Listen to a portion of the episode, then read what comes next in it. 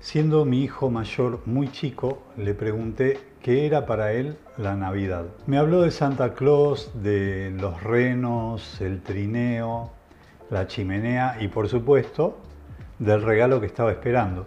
Comparé esto con mi propia infancia donde si bien los regalos existían, todo estaba más centrado en el nacimiento de Jesús y en un clima más creyente, vamos a decirle. Lo que opté es por decirle que si bien en cada Navidad le iba a hacer algún regalo, prefería que ese día conociéramos distintas maneras de celebrarla. Por supuesto, le aclaré quién era Santa Claus y le leí bastante sobre la historia de la fecha. ¿Saben ustedes que no hay fecha cierta de cuándo empezó a celebrarse el 25 de diciembre y que proviene de una antigüedad remota?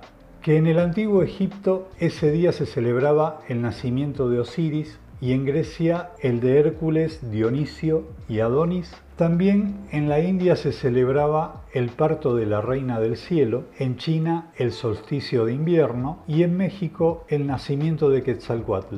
Lo que más se acercaba a la Navidad cristiana fue la conmemoración de Mitra en el Imperio Romano, donde la gente se hacía regalos, nadie trabajaba y se evitaba pelear.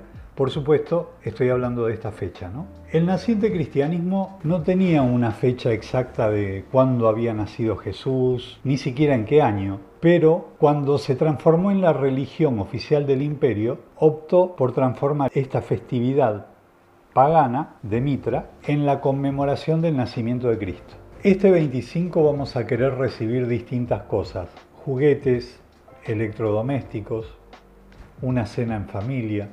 ¿Qué estamos dispuestos a dar? Contame.